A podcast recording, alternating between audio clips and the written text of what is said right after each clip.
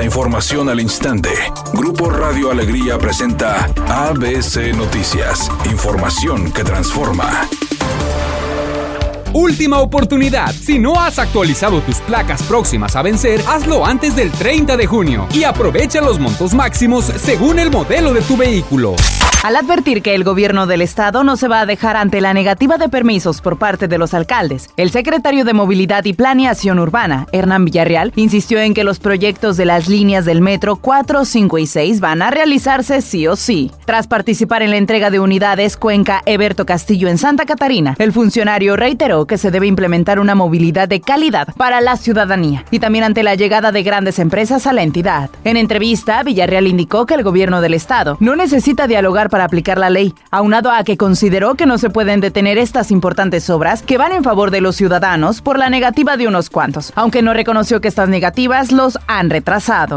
Un grupo de madres de familia denunció que sus hijos, quienes acuden a la secundaria 39, se han estado intoxicando con clonazepam en las instalaciones escolares, por lo que advirtieron a los demás padres a tomar precauciones. A través de redes sociales, una madre denunció que su hijo, por decisión propia, consumió clonazepam cuando se encontraba en el salón de clases de la secundaria número 39. La mujer relata que le llamaron a su esposo para pedirle que pasara a recoger a su hijo, porque se estaba quedando dormido. Sin embargo, cuando acuden por él, el menor les comentó lo que consumió.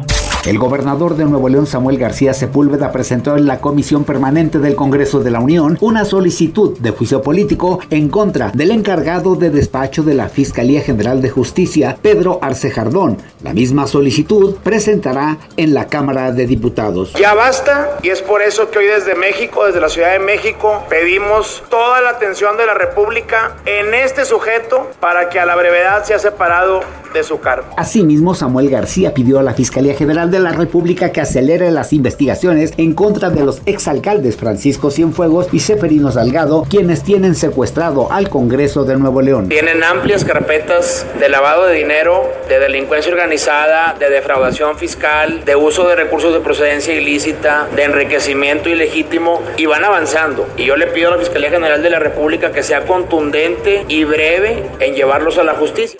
ABC Deportes informa. Víctor Manuel Bucetich platicó con ABC Deportes y dice Víctor que en el análisis probablemente que hizo la directiva del equipo de los Rayados se les olvidó la temporada regular y todo recayó a un solo partido que fue la eliminación contra el equipo de Tigres. Así de claro, de alguna manera y quizás con un sentimiento de injusticia porque el trabajo pues no solamente era un partido, era toda una temporada con 40 puntos la temporada histórica que hizo el equipo de los Rayados del Monterrey.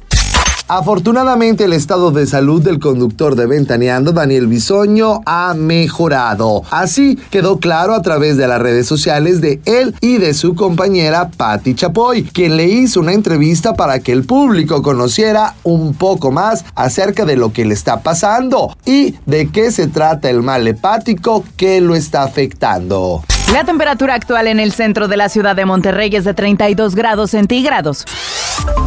ABC Noticias, información que transforma.